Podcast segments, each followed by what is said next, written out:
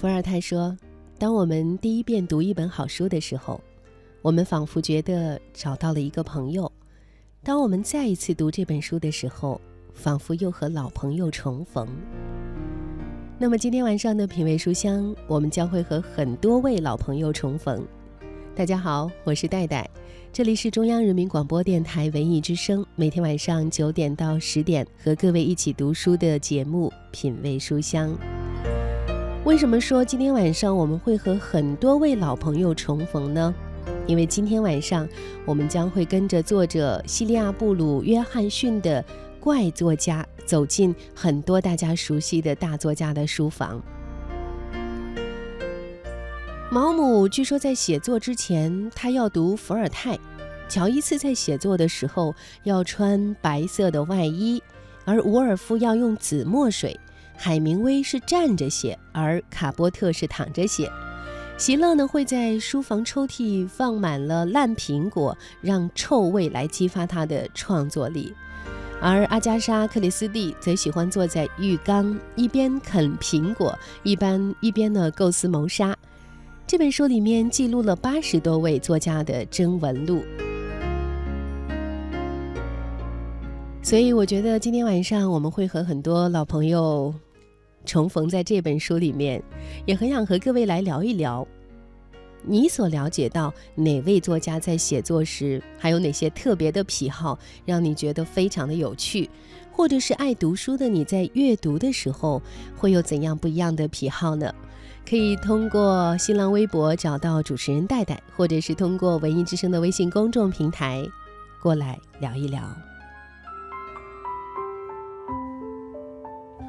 普通读者也许满足于通过作品来了解伟大的作家，但对于狂热的文学爱好者，这远远不够。我们还必须进入他们的书房，了解这些作品是怎么写出来的，用的是铅笔、钢笔还是打字机，坐着写、躺着写还是站着写，每天写多少字。西利亚·布鲁约翰逊便是这样一位寻求与伟大作家直接亲密的爱好者。在这位文学侦探的调查研究下，我们得以知道那些名作诞生的细节，得以了解大作家们写作的怪癖和执迷。从席勒的烂苹果到奥康纳的甜牙，从雨果对自己的软禁到狄更斯向拉链撕开人群的疾走，从普鲁斯特的软木盾到纳博科夫的浴缸，从乔伊斯的外白衣到伍尔夫的紫墨水。看来很多位老朋友都有不一样的癖好，而你最想了解哪位作家的癖好呢？就像作者在写这本书的导言当中说：“他说，原来作家们是一帮很古怪的家伙。当我沉浸在书中，或者点击一个个网站，我会被一些不可思议的奇怪的事实，关于知名的作家们和他们的写作习惯绊住。我震惊地发现。”席勒会把双脚浸在冷水当中，为了不让自己发困。我也很难相信乔伊斯用蜡笔在卡纸板上写作，而他就是这样创作出《尤利西斯》和芬尼根的《守灵夜》。当我发现克莱特在写作之前要从他的宠物身上抓虱子，我差点放下手头的书。这些技巧看起来比最捕风捉影的虚构还要荒诞不经。我还发现一些不同寻常的强迫性的行为，有的作家便依赖这些乍看之下似乎很普通的习惯，例如奥康纳在一段固定的时间写作，杰克伦敦给自己写了一个每天要完成的字数，正是他们对这些做法的一以贯之，使他们有别于常规。奥康纳每天很早就起床写作，甚至周末也如此，没有任何的休息时间。杰克·伦敦一天要写一千字，在他整个的写作生涯，天天如此。对我来说，这种精神上的强迫，在显得异常之余，更带给我直接的震撼。所以，作者说，在本书当中，我收集了那些我遇到过的最有趣的怪癖和执迷，其中许多是作为轶事在文章中列出。但是我试图对每一个都描述的更充分一些。在关于特定作家的每一篇短文中，我依据他的事业背景来探讨那些独特的写作习惯。我想知道怪癖源于于何时，持续了多久，以及一种习惯是否会换成另外一种。我想搜罗到作家是如何描述自己的怪癖，不论是在访谈中讨论，在信件中提出，亦或在日记中涉及。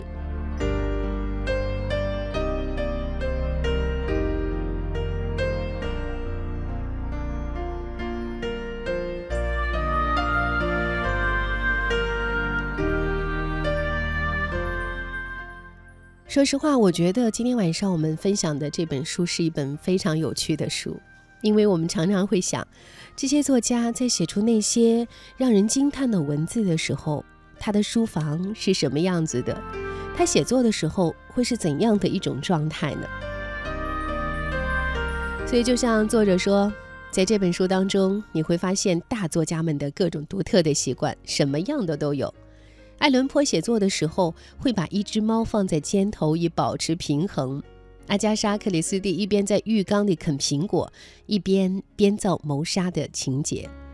而当截稿日迫在眉睫，雨果会把自己关在屋子里面，只披一条灰色的编织长披巾。席勒呢，在书桌抽屉里放满烂苹果，依靠这个刺激的气味来激发他的创作力。哎，今天真的非常凑巧，我的办公桌上也有一个烂苹果，我还特别的拿出来闻了闻，看一看，听一想闻一闻这种烂苹果会带给我怎样的一种感觉。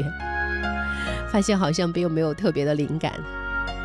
不知道正在聆听节目的你，你还想了解哪位作家的一些小小的怪癖呢？或者在阅读的时候，你会有怎样的一种癖好？都欢迎你通过新浪微博找到主持人戴戴。和我来沟通一下。作者西利亚·布鲁约翰逊，美国当代女作家，文学组织“文学片光”的创始人之一，著有《与达洛维夫人共舞》文学名著背后的灵感故事等。译者宋宁刚，南京大学哲学博士，现任教于西安财经大学文学院，出版有诗集、诗论集等多种。这里是品味书香，我是戴戴。今天晚上我们和各位一起分享的书名字叫做《怪作家》。其实有很多作家不一样的习惯，当然也有很多的作家很多习惯我们也有类似的。比如说，接下来我们就一起打开这本书，我了解到巴尔扎克的一些习惯。作者用了这样的一个名字作为。描写巴尔扎克写作习惯的一个篇章叫做“咖啡重度患者”。我也是一个特别爱喝咖啡的人，但是我绝对比巴尔扎克要喝的少多了。十六岁的巴尔扎克又向门房订了下一个订单，他想要更多的咖啡。这种东西在寄宿学校被禁止，但是。全是男生的寄宿学校，规则经常是用来被破坏的，尤其在一个有头脑的校医想赚外快的时候。巴尔扎克叫门房帮他偷带咖啡，用的是赊账。债务使他最后不得不向暴怒的双亲坦白自己的非法活动。这个叛逆的学生一定会觉得惹这样的麻烦值得。咖啡对于他而言。不是一时的爱好，而将成为他写作时永恒的伴侣。他习惯从夜里工作到白天，中间很少休息。正是咖啡推动着他前进。最早打算成为一个职业作家时，巴尔扎克二十岁。令父亲失望的是，他选择了这条不合常规的路，而是在法律界任职。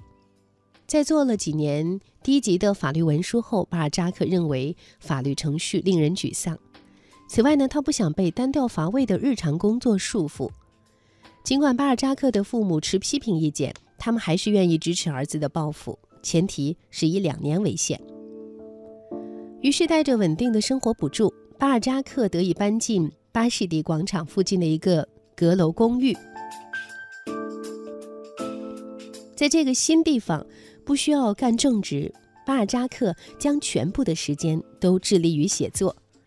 在这段时间，他继续发展自己对于咖啡的喜爱。实际上，除了咖啡，他几乎没有什么可以用来招待来访者。一八一九年十月，他写信给妹妹叙尔维尔，问妹妹说：“你什么时候来看我？你可以在我这里烤火、喝咖啡、吃炒蛋。”只是，你得带一个盘子来。与此同时，巴尔扎克为他的新职业投入了一个巨大的热情。一放下笔，他就到附近散步，寻找灵感。在一篇自传性质的故事当中，他回忆说：“我穿得像工人们那样褴褛，不拘礼节，没有引起人们的怀疑。”在这篇故事里，他甚至跟随行人偷听他们的谈话。这些出行虽然很短，但是还是让作为叙述者的巴尔扎克感觉自己是另一阶层的一份子。他将这种经历形容为，就像一个醒着的人的梦。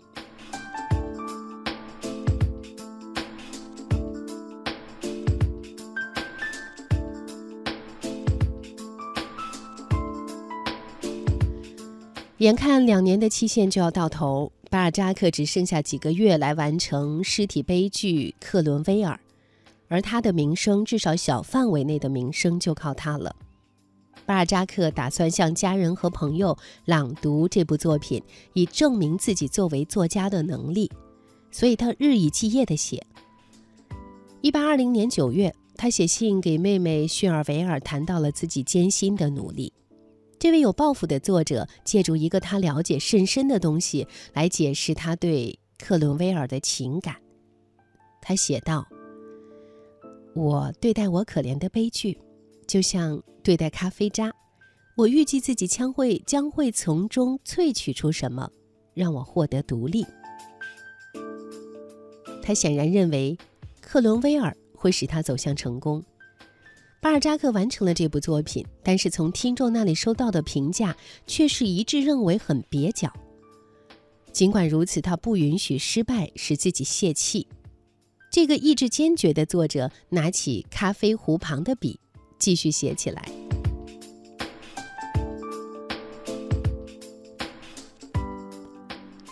巴尔扎克深夜写作，也许开始是出于遇到最后期限的实际需要。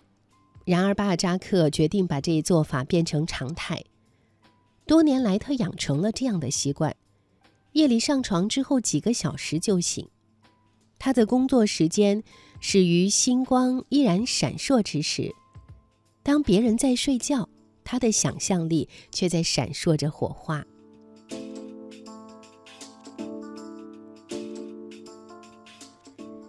一八三零年代，巴尔扎克经常从。巴黎退隐到小城萨谢，在这个宁静的环境里，没有了大城市的嘈杂，他能够集中精力写作。他会待在马格纳，是他的朋友，也是兼母亲的情人的城堡里。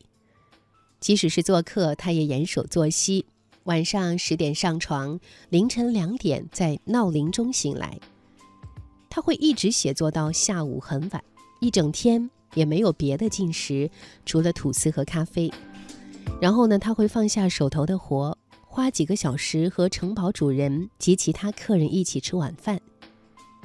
对于巴尔扎克来说，写作总是优先的，远比社交和睡觉重要的多。这个勤勉的作者相信，睡得太多会困扰人的心智，使其反应迟钝。他依靠他钟爱的饮品来让自己的脑子保持活力。巴尔扎克每天要喝五十杯的咖啡，而且浓度不够还不行。在撒谢的时候，他要花半天的时间外出采购优质的咖啡豆。他喜欢劲头非常足的土耳其混合咖啡。为了确保强有力的效果，甚至发明出自己一套做咖啡的方法。按照他的推论，少量的水和更精细的研磨可以让饮品的效力极其强大。当觉得咖啡的作用在减弱时，巴尔扎克就加大摄入量；而当他需要应急时，便直接嚼生咖啡豆。咖啡有副作用，他承认是咖啡让他变得莽撞、脾气暴躁，变得喜怒无常。尽管如此，他还是选择继续喝咖啡，他就靠此来维持他长时间的工作。他说：“咖啡给了我们一种能力，让我们能够从事较长时间的脑力劳动。”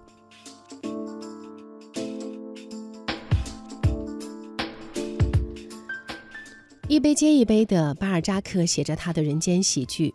由相互连接的故事和小说组成的史诗巨著，在写作时，这位结实健壮的作家穿着一件不同寻常的衣服——僧袍。白色的长袍以丝绸衬里，用相配的细绳束腰，再加上头上戴着一顶黑丝绸无檐帽，这就是他的全副装备。根据他的妹妹叙尔维尔说。巴尔扎克从住在巴士底广场附近的公寓开始，就戴着这一款式的帽子。他还说：“我妈妈经常为他制作这种帽子。”巴尔扎克也痴迷于修改，从未停止对自己作品的缝缝补补。伊芙琳·韩卡斯是巴尔扎克的长期笔友，最后成为他的新娘。在创作小说《乡村医生》的中途，这位三十三岁的作家给伊芙琳寄了一封信，信中写道：“我正处于创作的冲动中，只能说一切都进行得很好。而当作品完成时，你将收到一个人的绝望，他的眼里只能看到他的缺点。”巴尔扎克并不将《教样》作为快完成的作品那样对待，相反，他把他们。当作初稿一遍遍的修改，他的短篇小说《比埃兰特》便经历了十七次校次。巴尔扎克手写的初稿在移交给排字工之后，会被排在一张页边空白很宽的大纸上，这样他便有地方做出大量的修改。每一校次过后，由于补充的内容远多于删除的内容，他的手稿会被都会扩展而不是缩水。巴尔扎克的修改在每页纸上杂乱无序地四处蔓延，满是标记的校样令排字工非常的沮丧又困惑。在那个修改即意味着重新排版的年代，要把巴尔扎克的修改输入进去非常的辛苦费力。事实上呢，巴尔扎克的印刷商定了一个规则：排字工看他的校样超过一个小时就要休息一下。巴尔扎克差不多将自己的一生都奉献给了写作，他待在书桌边笔耕的时间比大多数的作家都多。他无止境的投身的结果就是他的大量的作品。一八三三年四月，在写给叙尔维尔的信中，巴尔扎克说：“一个人在十二个小时内可以让很多黑字落在白纸上。”而总有一杯像恢复剂一样的咖啡在手边，以帮助巴尔扎克刺激他的灵感。对于巴尔扎克来说，要想维持他的不懈计划，灵丹妙药必不可少。即使他的写作工具也在努力跟上这种近乎残忍的现身。在给妹妹叙尔维尔的同一封信里，巴尔扎克说：“可怜的笔，它应该是钻石做的。”才不至于这么快就用坏。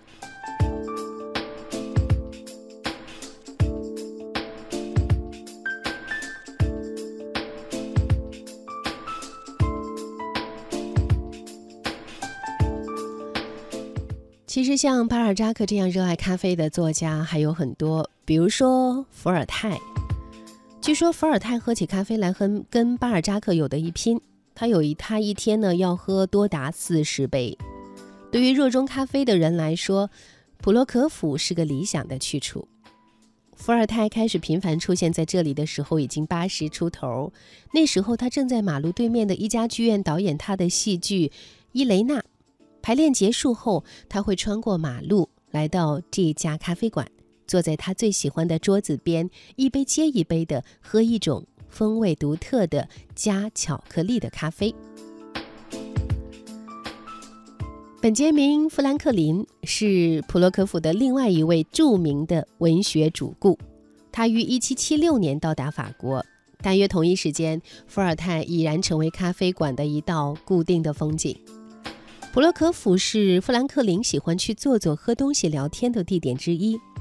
富兰克林去世时，巴黎人为之哀悼，其悲痛之广泛可见之于普洛科夫咖啡馆。他被黑布遮盖了三天。另外，乔纳森·斯威夫特也非常喜欢啜饮美味的咖啡，而且喜欢在家中备存他钟爱的饮品，数量似乎还很可观。他的分类账显示，他曾经花一点二先令买了七磅咖啡豆。在给他的情人瓦内萨的信中，斯威夫特说：“在生活中，我所知道的最好信条是，在你能喝到咖啡的时候，就尽情的享用。”喝不到就泰然处之。尽管斯威夫特被公认是酷爱喝咖啡的人，但是许多学者认为，在给瓦内萨的信中，他提到含咖啡因的饮品是作为性接触的暗语。亚历山大·普柏对咖啡的使用则完全不同，他会在午夜召唤仆人赶紧做一杯咖啡，这一要求是出于医学目的。因为他发现，从一杯热咖啡里散发出来的蒸汽，对于治愈他的头痛有神奇的疗效。除了咖啡，人们还知道，普柏在夜里被缪斯女神击中时，会按铃向仆人要墨水和纸。普柏这种在工作时间以外的要求，使他和仆人们相处的不是非常的融洽，因此有了一个很难相处的访客的名声。当然，相比咖啡，有很多的作者会选择茶。每个人都会有自己的不一样的习惯。比如说，有很多人在读书的时候，也会选择一杯茶，或者是一杯咖啡。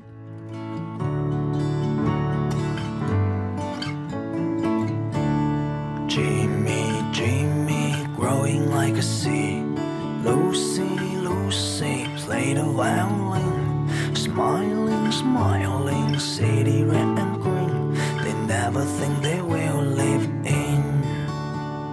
Timing, timing, time is like a freak. Faking, faking, what do you think pouring? Smiling, smiling, city ring bell ring. They never think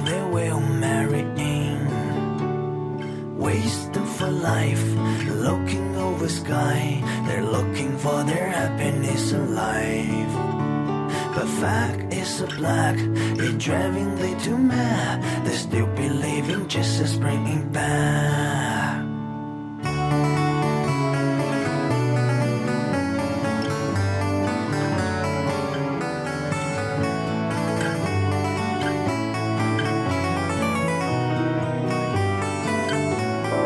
FM 一零六点六。 中央人民广播电台文艺之声，生活里的文艺，文艺里的生活。平安车险与您同享大明的快乐知不道。停车一位难求，怎么办？车辆违章没有时间处理怎么办？怎么办？平安好车主帮您办，查违章、查保单、办理赔、找车位、买车险，违章缴款年检代办，道路救援一键挪车。您只要动动手指，平安好车主帮您全搞定，让您的出行省时更省心。还可以在车圈与百万车友一起畅聊车里车外大小事。您还在等什么？快来开启平安好车主生活吧！平安保险，省心省钱。大明，来吃水果呀！哎，这有菠萝耶！啊，我最不喜欢吃菠萝了，因为菠萝里边还有一种叫做什么菠萝蛋白酶的东西，所以每次吃菠萝都让我觉得舌头被咬了，太涩了。舌头还能被菠萝咬了？那你就跟他互咬，看谁咬得死谁。你这脑回路，那你给我两个菠萝试试。快乐知不道，大明工作室诚意出品，更多快乐就在早上七点，快乐早点到。快乐知不道由平安车险独家冠名播出。文艺之声，FM 一零六点六，交通路况。我们一起来看一下此刻的路况：金密路北向南附近有八百米的拥堵；建国路东向西华茂桥附近有五百米的拥堵；建国门外大街东向西有一点零三公里的拥堵。另外呢，大屯北路西向东有五百米的拥堵。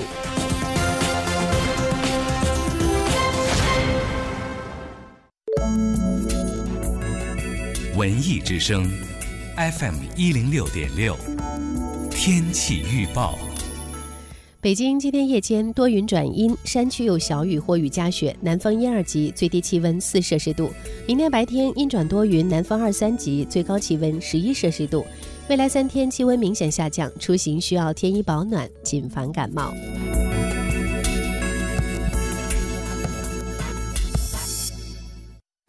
海洋的快乐生活。朋友们，我接着说，刚打开手机，完了就有一个推销给我打电话说：“说你好，先生，你好，我不是先生。”他说：“啊，那这位男士。”我说：“我不是男士。”然后电话那头沉默了几秒，就问我：“那请问这位先生或者是男士，我该怎么称呼你呢？”那你叫我男神吧。嗯，对方就愣了一下，但是又十分具有敬业精神的继续说：“男神你好。”然后我啪的一声就把电话挂了。对呀，他已经叫我男神了，但是你们都知道，男神就是高冷的吗？想要更多香料，敬请关注每晚五点海洋现场秀。一些网络贷款平台通过无需担保、无需资质等方式欺骗在校学生办理高息贷款或借现金。北京银行提示您：拒绝校园贷、现金贷，营造健康学习环境。金融知识进万家，安全相伴你我他。五谷杂粮，均衡摄取，不偏食一色，五脏俱养。金融产品综合配置，不独持一类，如五谷，富养人生。至北京银行签约理财，配置资产有惊喜。详询网点，投资需谨慎。中央人民广播电台文艺之声，FM 一零六点六，生活里的文艺，文艺里的生活。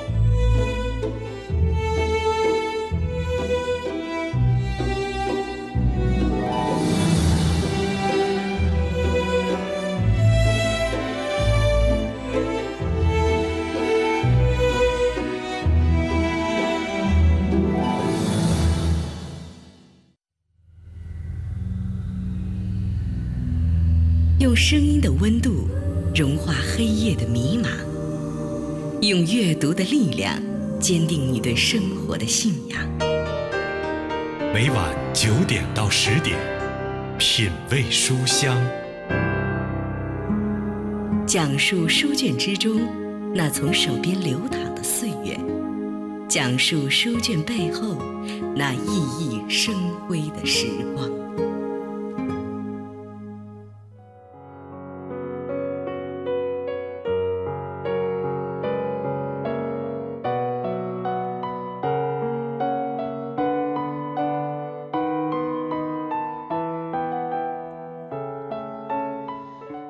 毛姆写作之前要读伏尔泰，乔伊斯在写作的时候要穿白外衣，沃尔夫要用紫墨水，海明威是站着写，而卡波特是躺着写，席勒会在书房的抽屉里放满烂苹果。今天晚上我们就分享这些大作家的一些特别的癖好。我们一起阅读分享的书来自西利亚·布鲁约翰逊的另类的文学小史，名字叫做。怪作家，我是戴戴，欢迎大家继续停留在 FM 一零六点六，收听中央人民广播电台文艺之声，此刻正在直播的品味书香节目。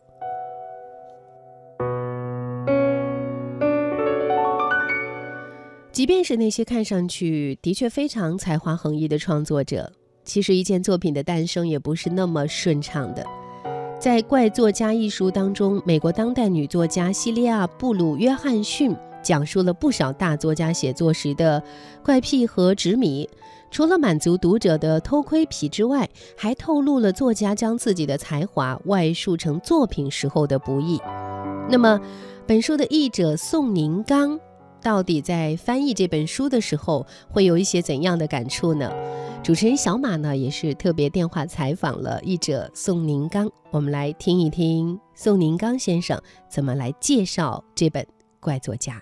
您先给我们介绍一下《怪作家》这本书的内容吧。嗯，我是宋宁刚，非常荣幸呢，有机会向大家介绍我这个新翻译的这部，呃，其实非常好玩的一个随笔集，叫《怪作家》。怪作家呢是美国这个女作家西利亚·约翰逊一本讲述欧美作家写作习惯和怪癖的一个随笔集。呃，非常幸运，这个第一次翻译就能遇到这样一个讲述写作的非常有意思的书。因为我自己呢，大学里除了教书之外，也是一个写作者。嗯，我在翻译的过程中呢，也呃通过这个书里面所介绍的作家们的写作习惯，感到受益匪浅。嗯，书里面介绍了这个很多的作家，就像这个封面上讲的，他讲述了八十多位。欧美作家的这个呃真文趣事，呃，也可以当做是一个呃别样的欧美文学这个小史来看待。那给我们讲一讲，都具体写到哪些作家？你点几个吧。呃，比如说大家耳熟能详的呃十九世纪的作家大仲马、雨果、狄更斯，还有二十世纪很有名的作家普鲁斯特、卡夫卡、沃尔夫、乔伊斯，还有 D.H. 劳伦斯。还有纳博科夫、毛姆等等。嗯，我们接下来呃，请宋老师给我们讲几个，就是作家都有哪些怪癖？作家们写作的这个怪癖很多，比如说呢，呃，巴尔扎克呃写作的时候就非常喜欢喝咖啡。后来他这个巴尔扎克呢，他的呃这个英年早逝也跟过度的喝咖啡有关系。还有呢，有一些作家，嗯，写作非常的勤奋，比如说席勒在晚上写作的时候。会把自己的脚放在凉水桶里面，让自己的脑子保持清醒，哎，不至于晚上能够在这种时候睡着等等。还有呢，像普鲁斯特，呃，写作的时候呢，他要房子里面安静，以至于他给房子的窗户呀上面都钉上板子，以获得安静。嗯，等等。我们过去可能只是读过这些作家的作品，但是通过这本书，我们能看到生活中真正的这些作家到底是什么样，是不是？哎，对对对。对，刚才我们听到的是主持人小马对于译者宋宁刚老师的一个简短的采访。译者在也讲到了很多，他觉得这本书是一个非常有趣的书，比如说席勒文烂苹果，还比如说卡波特写作的时候是躺着写的，海明威是站着写的。不知道此刻在听节目的你是坐着、站着还是躺着？可以通过新浪微博找到主持人戴戴，和我来互动一下。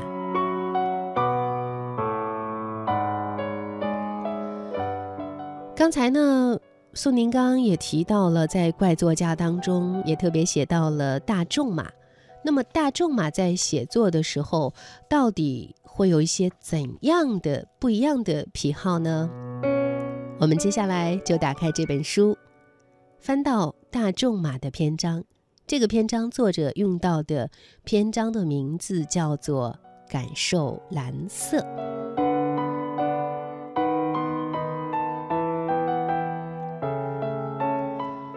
大仲马空手走出一个文具店，令他失望的是，在蒂比利斯没有一个地方有他急需的那种蓝色大页纸。一八五八年夏天，大仲马去俄国参加一个婚礼。婚礼庆典结束之后，他花了几个月的时间考察东欧，最后在格鲁吉亚首都第比利斯停留。这时，他的宝贵的蓝色大页纸用完了。数十年间，大仲马都用这种颜色特殊的纸写他的小说。最后，他被迫使用一种奶油色的纸。虽然他觉得颜色的变化对他的小说有消极影响，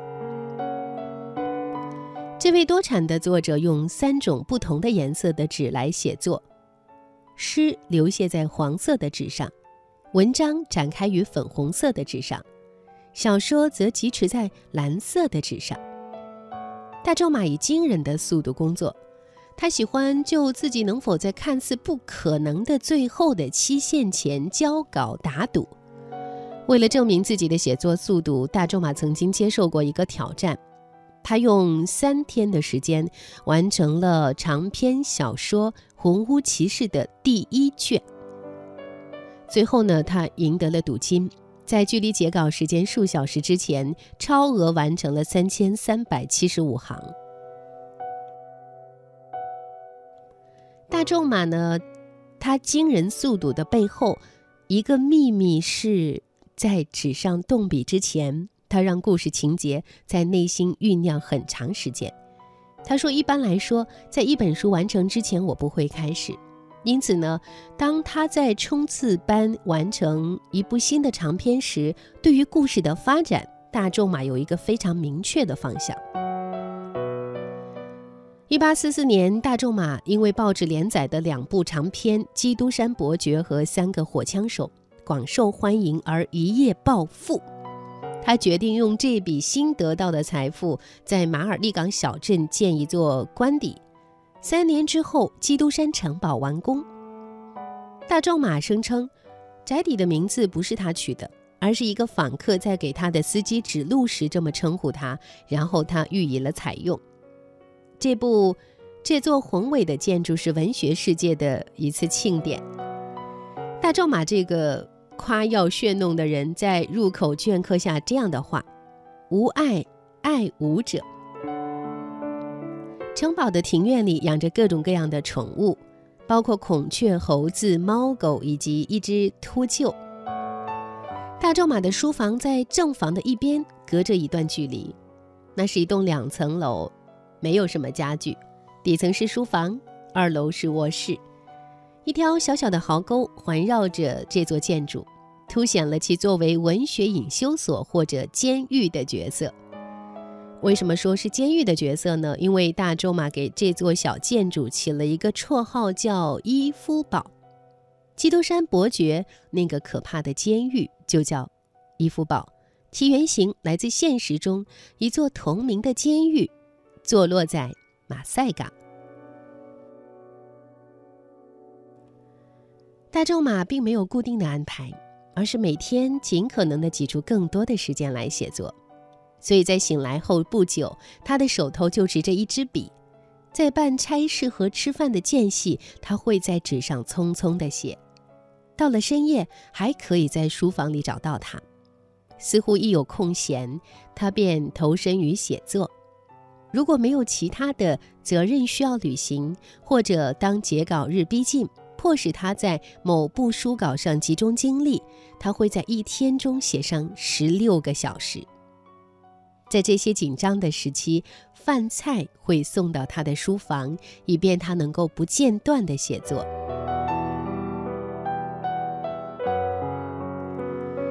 昼夜不停的写作习惯严重影响了大仲马的健康，间歇热折磨着他。延续几天没有，延续时间没几天，便足以阻止他拿起笔。这时呢，他会躺在床上，只喝一些柠檬水，直到身体恢复。一度呢，他还患上了失眠症，向一个叫做大卫·格鲁比的巴迪医生求助。医生格鲁比提出一个特别的训练，以帮的帮助呢引导大众马起居有常。他叫他的病人大仲马早上早点起床去买三个苹果，并且补充说：第一个在凯旋门吃掉，第二个在奥赛码头吃掉，第三个在马德莱纳广场吃掉，然后步行回家。这就是医生开出的药方，他叮嘱大仲马每天都要服用。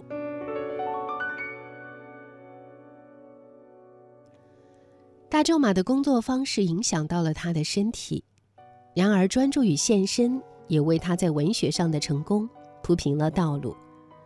他一生创作的作品的数量令人印象深刻，甚至可以说几乎不可思议。在十年之中，他完成了七十部小说、戏剧和非虚构，他的著作总计超过三百卷。大仲马是如此高产。以致同时代的有些人怀疑，所有署着他名字的书是否全部来自他本人。事实上，大仲马的确曾请人捉刀来做历史研究。所有大仲马的助理当中，马盖最有名。他与大仲马合作完成了包括《三个火枪手》和《基督山伯爵》在内的几部著作的作著名的作品。然而他们的关系未能持久，因为大仲马未按合同付款，马盖被迫起诉了他。大仲马使用捉刀人一事引来了人们今年的批评。不过呢，许多人仍然是他和他的作品的坚定支持者。比如萨克雷就曾为大仲马的方法辩护说：“大厨不是也有助手吗？”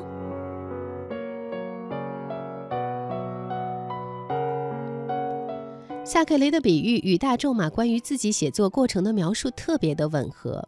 这个描述像一个菜谱。首先，大仲马列举了他的工具：纸、蓝色大页纸、笔、墨水、一张不高不低的桌子。然后他给出了一个简单的步骤表：坐下，想半个小时，写下你的题目，然后第一章。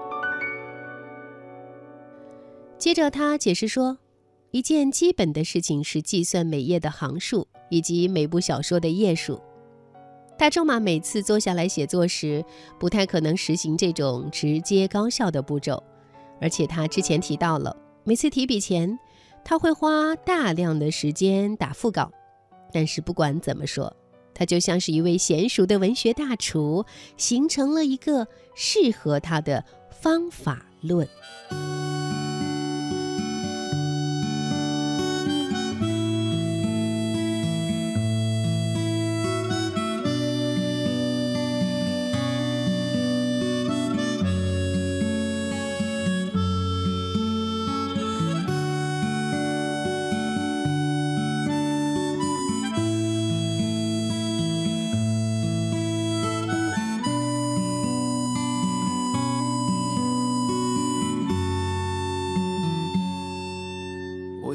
一个蒲公英，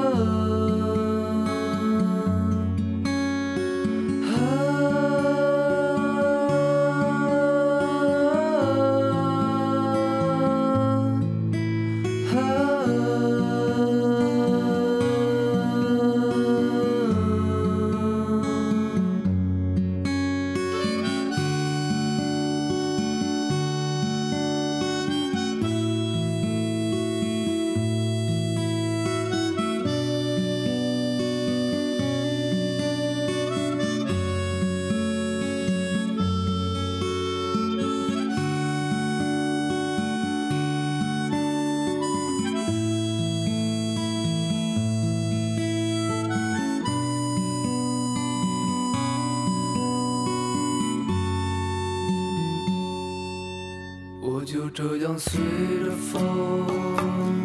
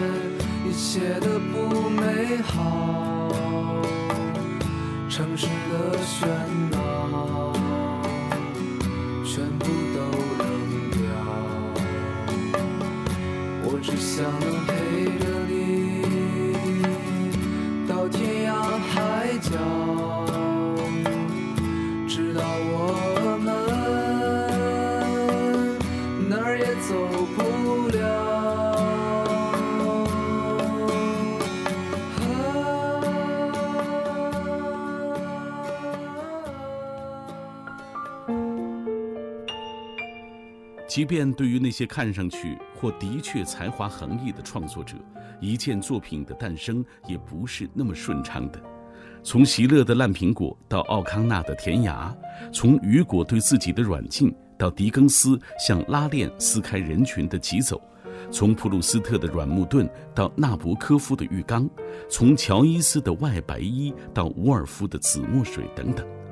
在《怪作家》这本书中，美国当代女作家西利亚·布鲁约翰逊讲述了不少大作家写作时的怪癖和执迷，使得这本书的内容丰富而有趣。这里正在直播的节目来自品味书香，今晚我们一起分享的这本书就是来自西利亚·布鲁约翰逊的《怪作家》，译者是宋宁刚。在今天节目的尾声，我们一起来了解我个人认为非常有趣的一位作家，他的名字叫做杜鲁门·卡波特。他有一个特别的写作习惯，叫做不下床。他在《巴黎评论》当中访谈的时候说：“我无法思考，除非我躺着。”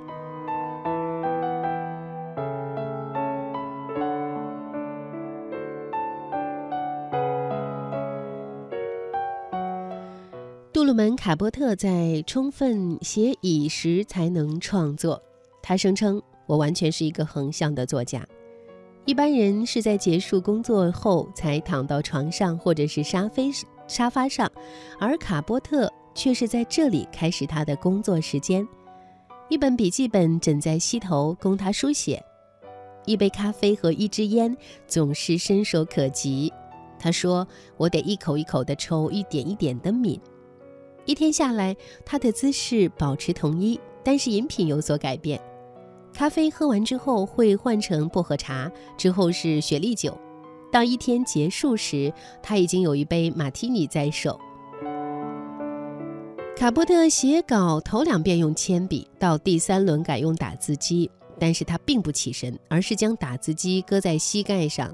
尽管呢并不稳当，依然能以一分钟一百字的速度把作品转录在黄纸上。这样的速度真的是令人印象深刻。手稿会被晾一段时间之后呢，卡波特会重新审度，以决定作品的命运。如果他想发表，他会把它再一次打出来，这次用的是白纸。在每一回的修改当中，卡波特会以一个有着大师风范的匠人的眼光打量他的散文，他会推敲每一个小小的细节，甚至标点符号也不放过。从一个句子内在的气韵到故事的框架，卡波特以极大的信心，分阶段地改定手稿的每一部分。在他文字生涯的早期，他会列出详尽的大纲，但最后发现这一步毫无必要。好的想法会在他的脑子里突然驾到。他说：“我总是有这样的幻觉，一个故事或者一篇小说在长冲刺中，整个跃入我的脑海，情节、人物、场景、对话无所不备。虽然如此，他更喜欢在写作进入佳境之前把结尾写好，这结尾如同方位基点，引导他向最终的目的地而去。”一九四四年冬天，卡波特第一部长篇小说写到一半，决定放弃。他在门诺威尔的荒野漫步时，横生写一部新长篇的想法。灵光闪现，让他迷失方向，难以找到回家的路。当他回到家，他上了楼，开始以可怜的乐观主义投入工作。结果便是，别的声音，别的房间。是他在《纽约时报》上的畅销处女作。还在门罗维尔的时候，半夜在床上工作变成了卡波特的习惯。那时候他和姨妈们住在一起，对于他的作息时间，姨妈们以专横的关切问长问短。他回忆起姨妈们的批评，但是你让所有的事情都颠倒过来，它会损害你的健康。姨妈们不断的监视，迫使他搬到了新奥尔良，在那里他可以随心所欲的工作，不拘时间和地点。但是仅仅几个月之后，他又搬到了曼哈顿，与母亲妮娜、继父乔·卡波特生活在一起。他仍然是一位颠倒的作者。夜里十点到凌晨四点，当大多数人在做梦，他却在创作。像处女座一样，他的非虚构小说《冷血》也是起于灵感突发。一九五九年十一月，卡波特翻阅《纽约时报》时，目光被一篇短文绊住。他讲的是堪萨斯州一个叫霍尔克姆的小镇上发生的一宗残忍的谋杀，但是缺少细节。他立即联系了《纽约客》的一名编辑，自荐写了一篇与这起罪行有关的文章。在得到任务之后，他马不停蹄地赶到中西部，开始着手工作。他手头的这篇文章将会演变成一部史诗性的作品。当写作《冷血》时，卡波特已经调到白天写作，他的作息表肯定得到了姨妈们的认可。然而，我们可以想象，对于他的咖啡、茶、雪莉酒和马提尼轮着来，他们会有何反应？而且，尽管这一新的习常会被他的亲戚们视为正面向上，但是卡波特依然依着自己的性子躺着写作，拒绝群世何俗。真的是非常有趣的一位作家。今天晚上我们分享怪作家，不知道你对哪位作家的特别的癖好有特别的印象呢？感谢各位收听今天的品味书香。